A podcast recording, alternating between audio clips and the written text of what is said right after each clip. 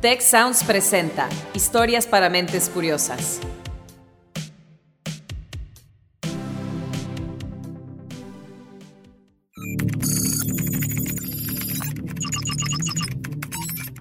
Durante los últimos meses, todos hemos escuchado, aunque sea de refilón, algo acerca de los Guacamaya Leaks, ¿cierto? Fue un ataque masivo de un grupo de hackers autodenominado Guacamaya, y lo confirmó el propio presidente Andrés Manuel López Obrador. En total, resultaron expuestos 4.1 millones de archivos y correos electrónicos que equivalen a 6 terabytes de información. Esta irrupción en los sistemas de cómputo del ejército constituye la más grave vulneración a la ciberseguridad del gobierno de México en su historia. ¿Qué pasó? Bueno, por una simple actualización que la Secretaría de la Defensa Nacional no instaló en su momento en su servidor de correo, quedaron al descubierto datos sobre la salud del mandatario, evidencias de espionaje a colectivos feministas, operaciones militares, información presupuestal y señales de nexos entre autoridades locales y el crimen organizado. Sin embargo, ese no sería el primero ni el último golpe de Guacamaya. Tengo entendido de que este mismo grupo ya ha hecho lo mismo en otros países. En la lista se encuentran hackeos al Estado Mayor Conjunto de Chile, las Fuerzas Armadas de Perú, la compañía minera Fénix en Guatemala, la Fiscalía Colombiana y también la Policía Nacional Civil del Salvador uno esperaría de que una institución como esta tuviera protocolos de seguridad más altos, eh, pero incluso aunque se tuvieran esos protocolos de seguridad altos, nadie hoy día está libre de que ocurra un incidente de este tipo. Lo que sí podemos hacer, tanto las instituciones como las personas, es reducir nuestro riesgo de un ciberataque. Bueno, pues de eso hablaremos en el episodio de hoy. Veremos qué aspectos nos hacen más susceptibles en el entorno digital y les presentaremos las mejores prácticas paso a paso para evitarlo. Yo soy Ana Torres y les doy la bienvenida a Historias para Mentes Curiosas. Estamos ante un problema global. ¿no? Eh, de hecho, eh, el, Foro Económico Mundial, el Foro Económico Mundial habla eh, y dice que el tema de la ciberseguridad es uno de los mayores problemas y amenazas a la que nos exponemos. Él es Gonzalo García Belenguer, director del Hub de Ciberseguridad del TEC de Monterrey y lo que nos comenta coincide con las advertencias de la consultora británica Databases. Fíjense muy bien. Al menos cada 39 segundos hay un ciberataque. Un simple error humano es la causa del 95% de todas las filtraciones. El 85% de quienes publican esas fotos tiernas de perritos que tanto nos gustan, bueno, pues están tratando de estafarnos ya no es un tema de si me van a atacar, es un tema de cuándo me van a atacar. Pero a ver, vayamos por partes. ¿A qué nos referimos con el término ciberataque? Esto nos responde Francisco Huerta, especialista en ciberseguridad. Un ciberataque es cualquier intento para pues, robar, exponer, alterar o destruir alguna de nuestras informaciones vía la Internet o vía las redes. Detrás de estas amenazas hay múltiples motivaciones. Pueden ser políticas, ideológicas, económicas y por supuesto por el mero placer de infligir un daño. Si pensamos en un hackeo emblemático, yo siempre hablo del caso de, Estonia, en la primavera de 2007, piratas informáticos rusos hicieron colapsar las páginas web de bancos, medios de prensa y organismos gubernamentales. y les denegaron los servicios durante varios días, ¿no? Digamos que el país llegó a estar a oscuras. Les tiraron absolutamente todo. De la noche a la mañana, los estonios quedaron incomunicados. No podían usar ni siquiera servicios financieros online ni tampoco cajeros automáticos. Se cree que este ciberataque fue una venganza porque las autoridades de Estonia habían movido un monumento soviético del centro de la ciudad de Tallinn a las afueras de la capital, lo cual habría indignado a los rusos. Y volviendo al grupo Guacamaya, sus razones fueron muy distintas. Dicen que su objetivo es comprometer sistemas de fuerzas militares y policiales de América Latina específicamente, para después filtrar información sensible ejemplifique cómo los estados hacen uso de estos recursos para reprimir y someter a los pueblos. Por eso sus integrantes anónimos se describen a sí mismos como hacktivistas. Pero si de ciberataques frecuentes se trata, el motivo más común no es el compromiso con una causa, sino obtener, por supuesto, un beneficio económico. El detalle es que en el ciberespacio esto no siempre es posible. Así sucede con el ransomware. Este tipo de virus bloquea el sistema o los archivos de un usuario al que le solicitan un rescate si es que quiere recuperarlos. Pues te secuestran la computadora, te secuestran la infraestructura, te secuestran la red y te dan una clave y un, un, link para que tú hagas un pago normalmente eh, en una criptomoneda. Y en estas transacciones resulta, la verdad, bastante difícil ponerle nombre, rostro y apellido a los responsables, quienes tienen el camino libre para no devolver la información incluso aunque se les pague. En 2017 tuvimos el famoso WannaCry.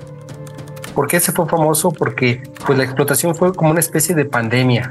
Se infectaron 200.000 computadoras en 150 países y las pérdidas se calculan en 4 mil millones de dólares.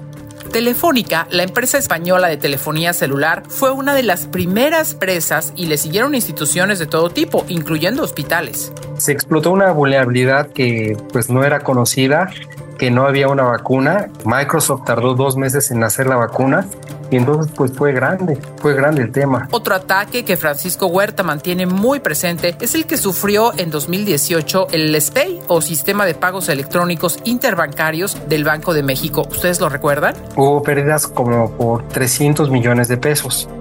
Hubo tres bancos afectados. Y para él fue muy significativo porque lo vivió de cerca. La empresa donde yo trabajaba me hablaron y me dicen de otro banco, de un centro de inteligencia, fíjate que estamos detectando que en tu empresa están los indicadores de compromiso. Es decir, las huellas que van dejando los atacantes en el ciberespacio. Afortunadamente, fue una falsa alarma o falso positivo, como decimos en ciberseguridad.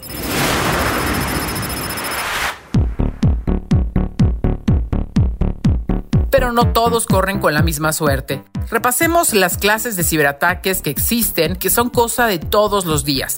Según Cisco, compañía que brinda soluciones para redes digitales, existe el malware, que incluye software, espía, virus gusanos, troyanos y el ransomware del que ya hablamos. Suelen ingresar a nuestros sistemas al dar clic en links y archivos adjuntos sospechosos.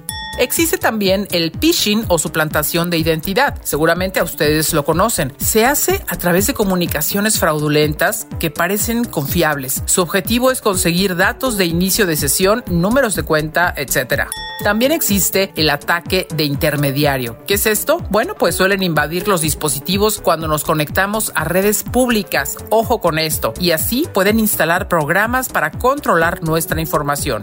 Existe la denegación de servicio. Esta trata en saturar los sistemas, servidores y las redes para agotar su ancho de banda, como pasó en Estonia.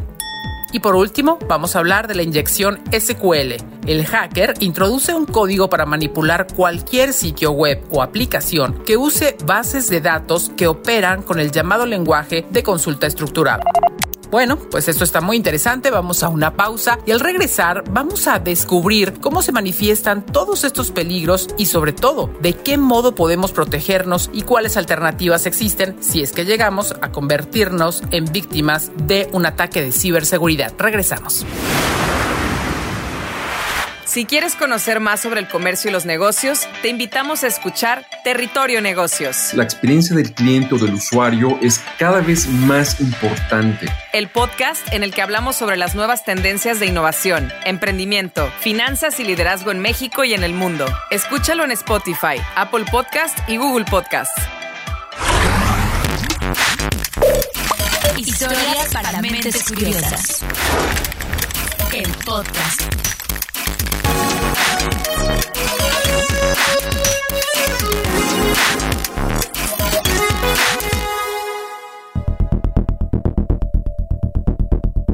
Ya estamos de vuelta en Historias para Mentes Curiosas.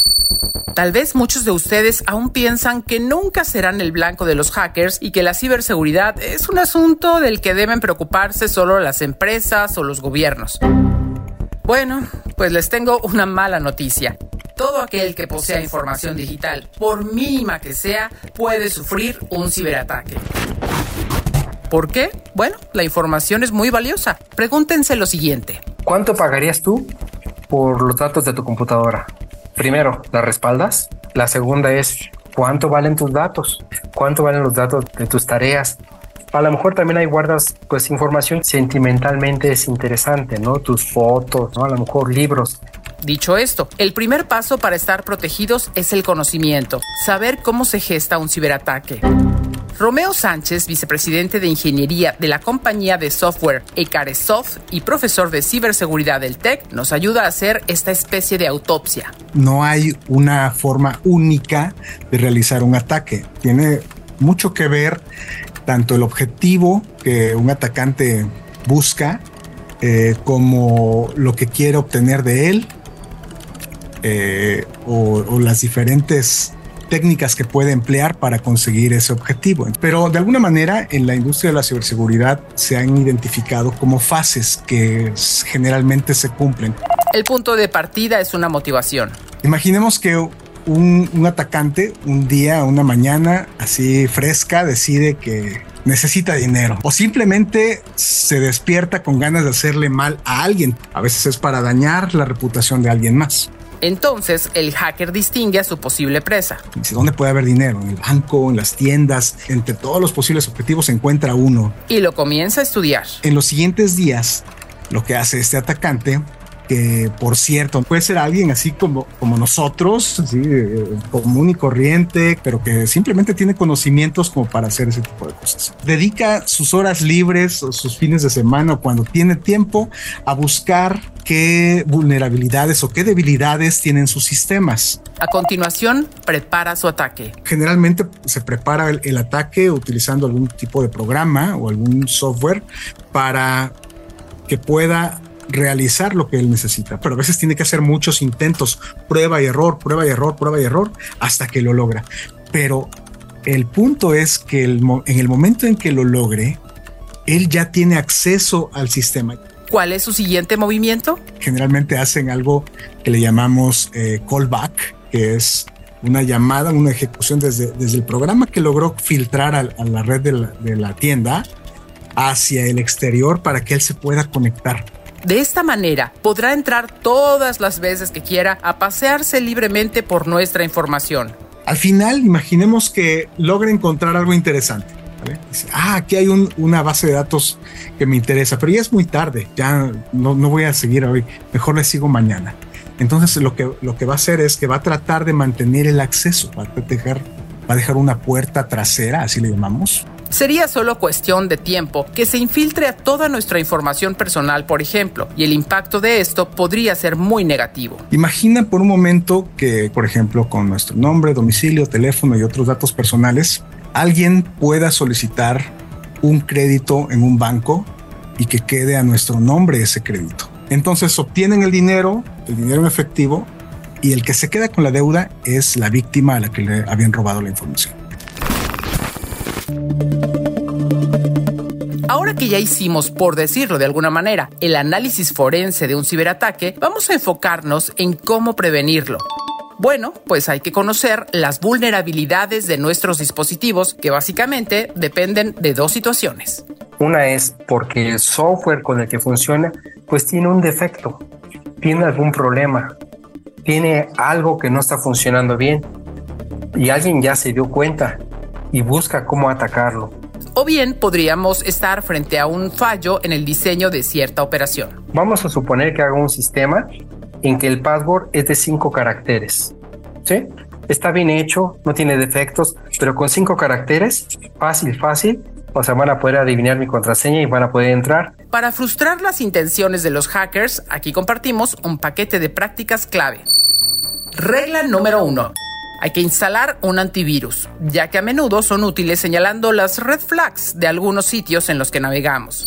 Regla número 2. Hay que mantener actualizado el equipo. Todos odiamos las actualizaciones. En el momento más inesperado se aplica la actualización.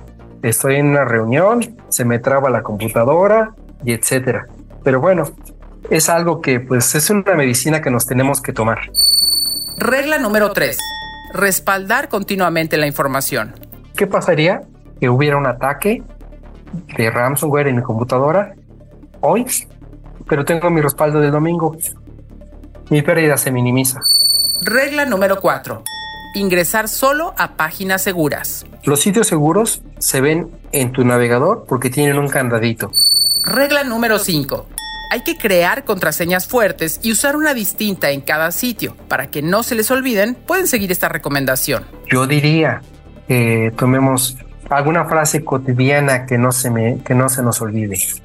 La esposa de mi compadre se llama María. Tomo las primeras letras, incluyendo mayúsculas, de, de la frase. Y con eso armamos una raíz adaptable. Si me voy a conectar a Facebook, entonces puedo usar la F de Facebook y la última letra, la K, FK. Si a eso le añadimos un proceso de verificación en dos pasos, la verdad es que podemos tener ahí una buena defensa. Las cuentas de Gmail y todos ellos pues nos empujan a usar un, un doble factor. Entonces tú puedes tener una contraseña que sea DEBI, pero si tú tienes una doble autenticación, estás compensando y ya vas a evitar muchísimos de los problemas.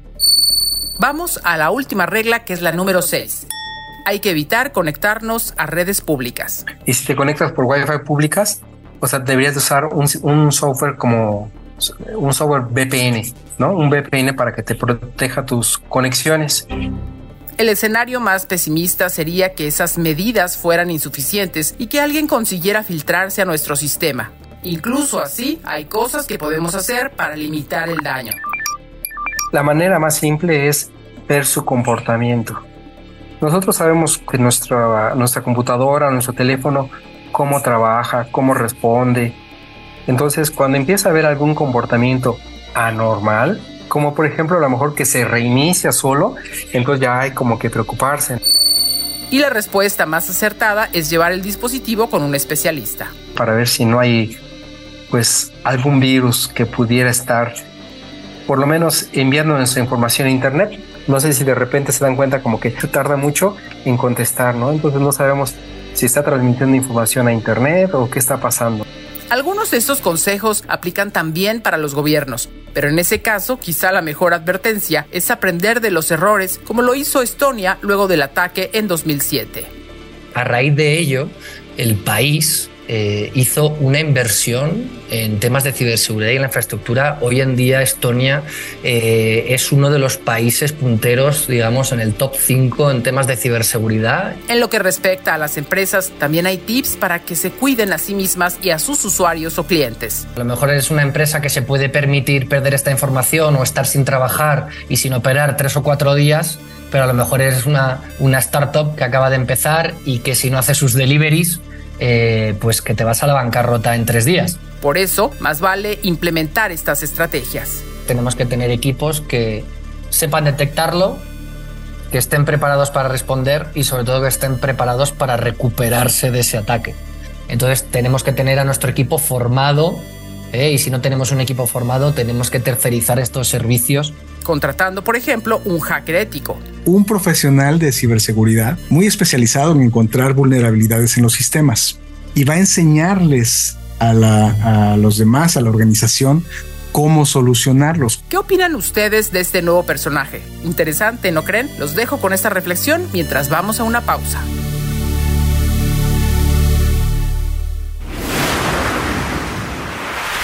Si quieres conocer más sobre los sucesos de la actualidad política, te invitamos a escuchar Con su permiso. Estamos ante la batalla de política económica más importante de este sexenio. El podcast en el que nuestros expertos hablan sobre los temas más actuales de la agenda pública en México y en el mundo. Escúchalo en Spotify, Apple Podcast y Google Podcast. Historias para mentes curiosas. El podcast.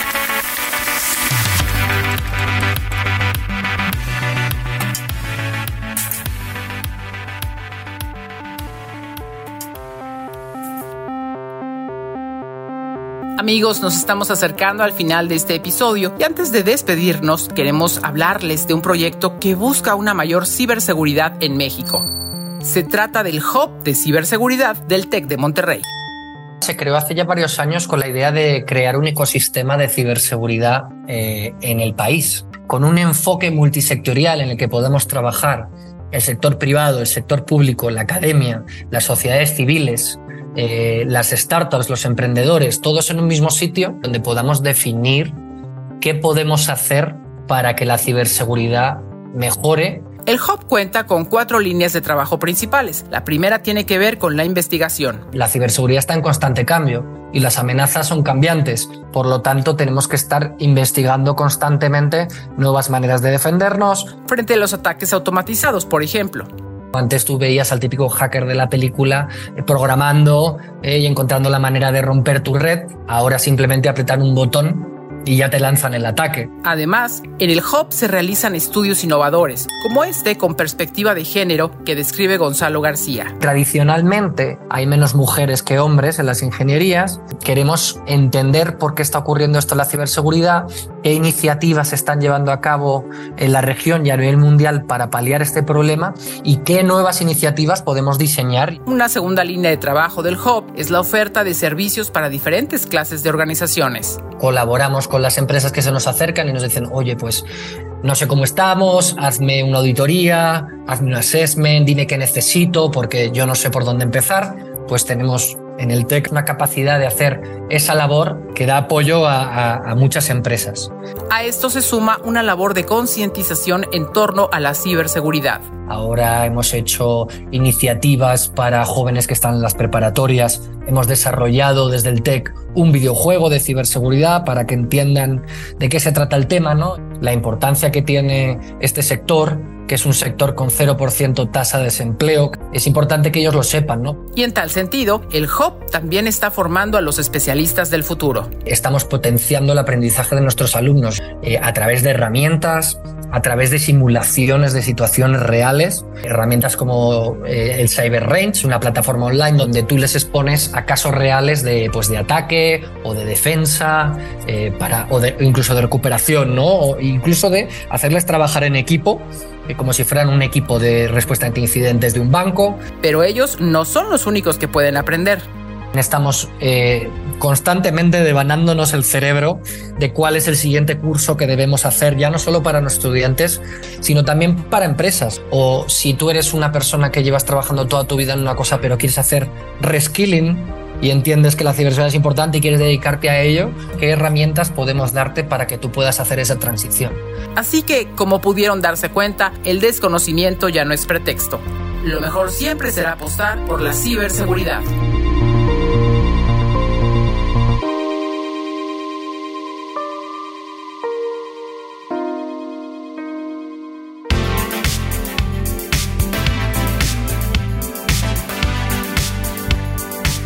Fue Historias para Mentes Curiosas, un espacio de Tech Sounds Podcast. Si quieren saber más sobre el tema de hoy, pueden entrar en contacto con el Hub de Ciberseguridad del TEC de Monterrey. Lo encuentran en LinkedIn como Cyber Security Hub. Recuerden, nuestra misión es fomentar una cultura del conocimiento de la mano de los expertos, por supuesto. Y bueno, queremos agradecer la colaboración en este episodio de Karina Rodríguez, quien estuvo al frente de la edición y las entrevistas. Carmina de la Luz escribió el guion y Orlando Oliveros estuvo a cargo de la producción. Gracias a ustedes siempre por escucharnos y hasta la próxima.